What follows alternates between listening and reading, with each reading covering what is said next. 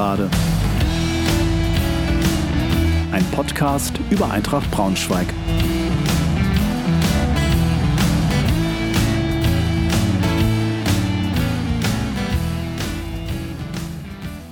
Hallo und herzlich willkommen zur 37. Folge der Gegengerade.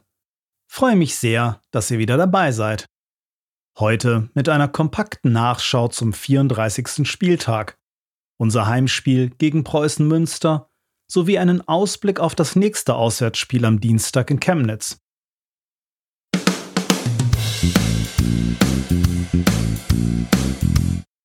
Ich beschreibe kurz die Ausgangssituation vor dem Spiel gegen Münster, stelle die Aufstellung vor, berichte über die wichtigsten Spielereignisse und ziehe anschließend ein Fazit, bevor ich mich an eine Analyse des Spiels mache. Ich komme darauf zu sprechen, was mich nachdenklich stimmt, aber auch, was mich hoffnungsfroh stimmt. Zum Abschluss gibt es einen Ausblick auf das nächste Spiel gegen Chemnitz sowie ein paar Gedanken des Tribünentrainers hierzu.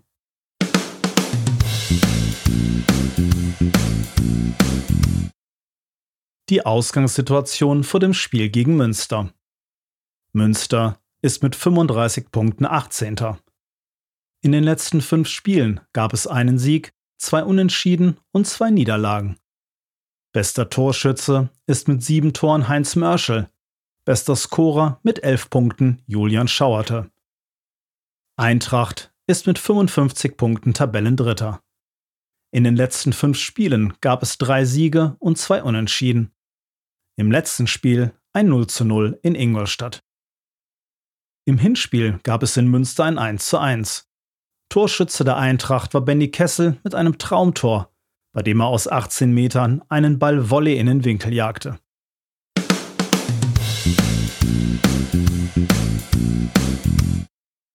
Die Aufstellung gegen Münster. Das System ist ein 4-2-3-1. Vielen Dank mal wieder an Jussi an dieser Stelle. Trainer Antwerpen rotiert wieder kräftig und schickt folgendes Team ins Rennen. Bemerkenswert dabei, dass Kiwi diesmal nicht spielte und Antwerpen weiter auf Schlüter setzte. Engelhardt im Tor, Becker, Kessel, Burmeister und Schlüter in der Viererkette, Nerik und Kammerbauer bilden die Doppel-Sechs, davor Bär, Kobilanski und Biancardi und ganz vorne Pourier.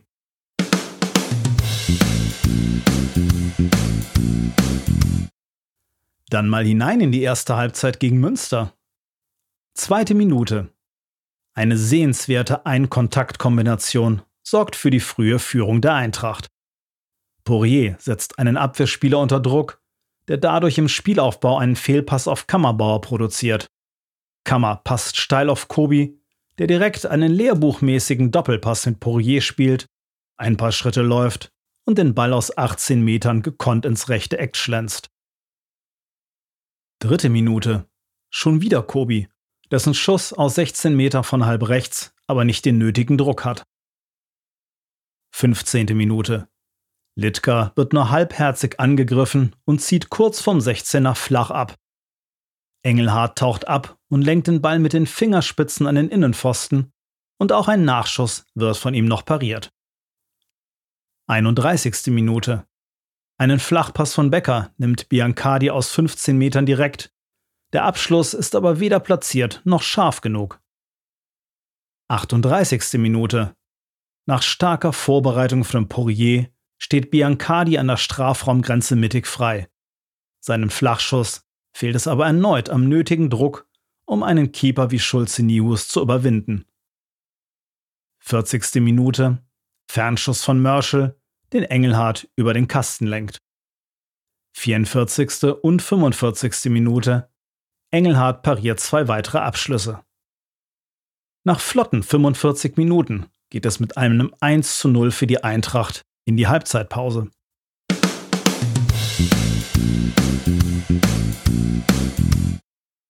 Die zweite Hälfte. 74. Minute. Eine schöne Kombination der Preußen durch die Mitte endet am Strafraum vermeintlich mit einem Fehlpass bei Kammerbauer, der den Ball aber ungewollt Richtung Tor weiterleitet. Özcan ist frei durch und eigentlich schon an Engelhardt vorbei, aber der macht sich nochmal richtig lang und kann den Schuss abwehren. Den Nachschuss von Schauerte pariert er anschließend mit dem Fuß. Eine Riesentat von Mello. Den Ball hatte ich schon im Tor gesehen. 94. Minute. Bär noch einmal von halblinks aus 16 Metern, aber Schulze Nihus kann den Flachschuss um den Pfosten lenken. Kurz darauf ist Schluss. Eintracht gewinnt das Spiel mit 1 zu 0.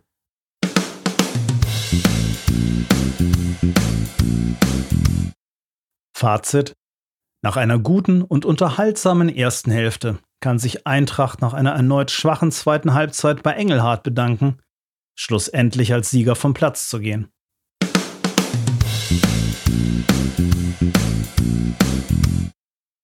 Meine Analyse schaut wie folgt aus. Durch die Änderung des Systems auf eine Viererkette mit Doppelsechs änderte sich auch die taktische Marschroute der Eintracht. Und das erstmal sehr erfolgreich. Im Vergleich zu den vorherigen Spielen stand man nicht mehr so tief, sondern lief den Gegner viel früher an. Das klappte vor allem in der Anfangsphase ganz hervorragend.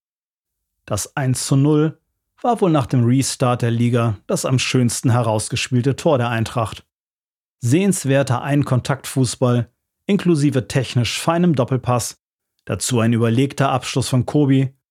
Das war wirklich sehenswert.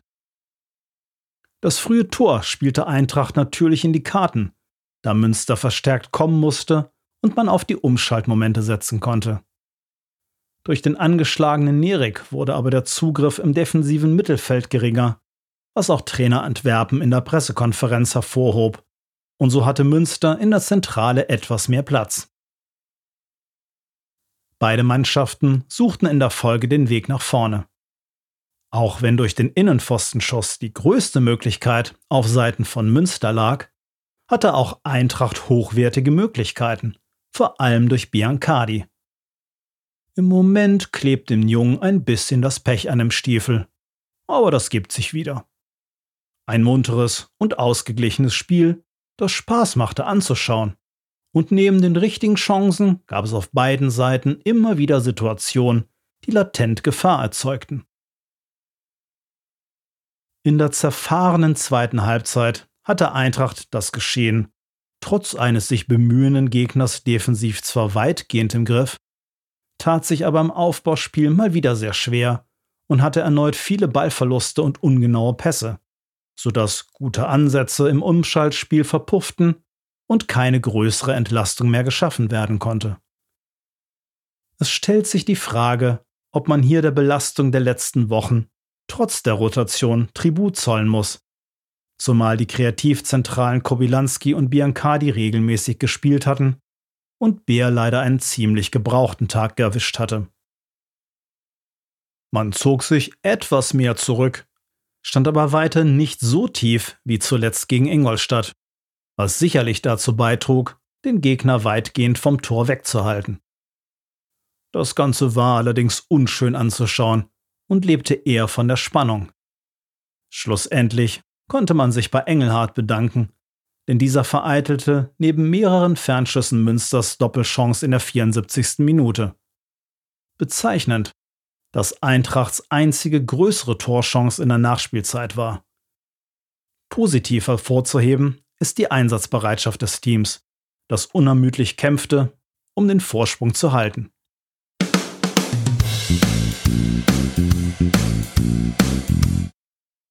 Was mich nachdenklich stimmt.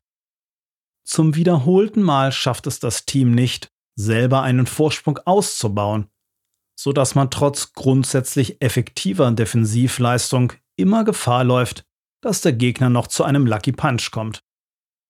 Wir haben gerade trotz guter Defensivleistung und hoher Effizienz eine ziemliche Glückssträhne, mit der wir unsere Punkte einfahren. Zudem könnte am Ende das Torverhältnis entscheidend sein. Und hier haben wir momentan eher schlechte Karten. Was mich hoffnungsfroh stimmt. Egal wie knapp es ist, wir fahren die nötigen Punkte ein und sind auf Kurs. 17 von 21 möglichen Punkten seit dem Restart sprechen eine deutliche Sprache. Mein Ziel, raus aus dieser Liga, egal wie, wird damit momentan weiterhin konsequent bedient. Und dank unseren Unterschiedsspielern sind wir immer in der Lage dafür zu sorgen, dass das auch so weitergeht.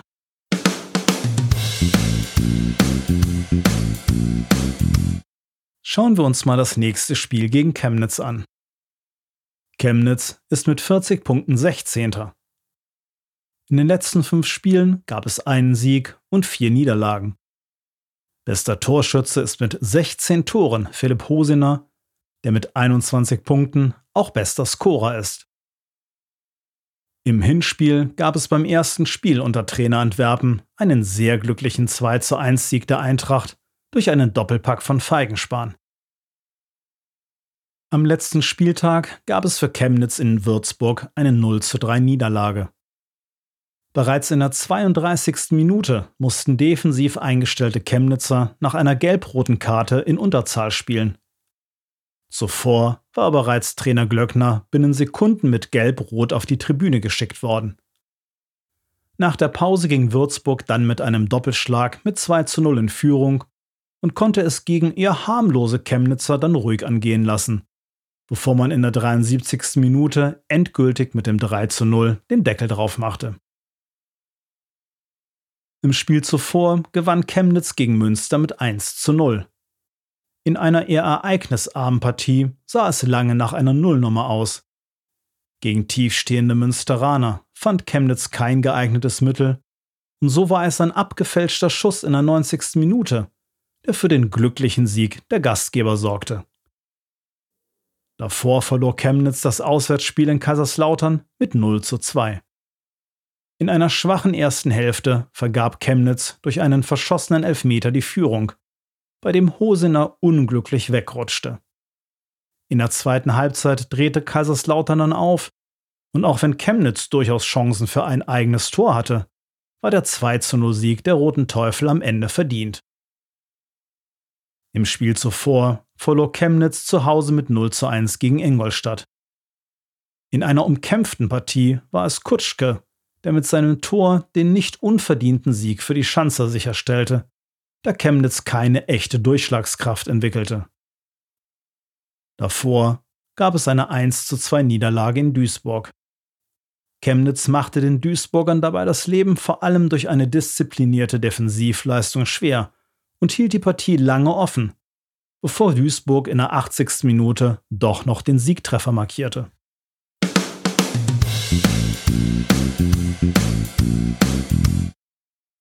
Der Tribünentrainer spricht. Das System und das höhere Verteidigen hat mir gut gefallen. Da Chemnitz nicht gerade Kreativitätsmonster sind, wäre das in meinen Augen auch ein gutes Mittel, um hier bestehen zu können die Räume für Chemnitz im Aufbauspiel eng machen und schnell umschalten. Denn bei Umschaltspiel ist Chemnitz recht anfällig und lässt dem Gegner Platz. Oft kassieren sie hierüber ihre Gegentore. Engelhardt bleibt natürlich im Tor. Kobi, Poirier und Biancardi brauchen langsam mal eine Pause, wobei Kobi eher gegen Zwickau pausieren sollte, um im schweren Heimspiel gegen den Waldhof voll da zu sein. Folgende Aufstellung könnte ich mir vorstellen. Engelhardt im Tor, Putaro, Nkansa, Ziegler und Kiewski in der Viererkette, Fürstner und Wieber als Doppelsechs, Otto, Kobilanski und Bürger und davor Poirier.